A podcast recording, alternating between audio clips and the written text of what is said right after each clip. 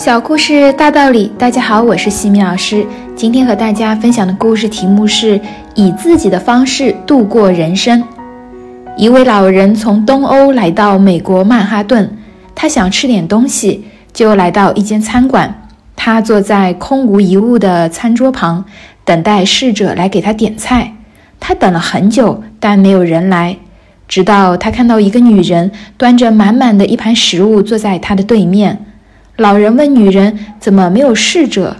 对方告诉他：“这是一家自助餐馆。”果然，老人看到许多的食物陈列在台子上，排成长长的一行。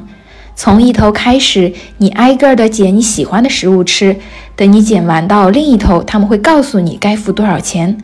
女人告诉他，老人说：“从此他知道了，人生就是一顿自助餐。”你想要什么都可以，但你必须站起身来自己去拿。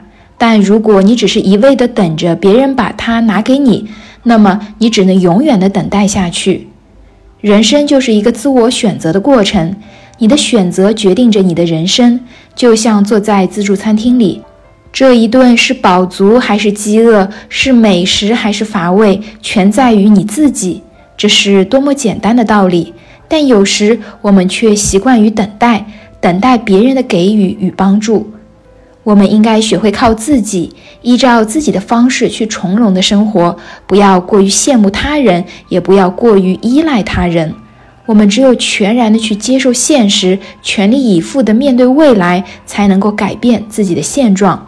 如果你此刻有所依靠的话，那么你是幸运的，你完全有可能借着这股东风更上一层楼。如果此刻你没有依靠，正面临着无数的困难与阻碍，那么这将是你一生中最美好的一段关于意志力的体验。当你可以靠自己活得很从容的时候，你会发现天是那样的蓝，海是那样的清，风是那样的柔，人是那样的善。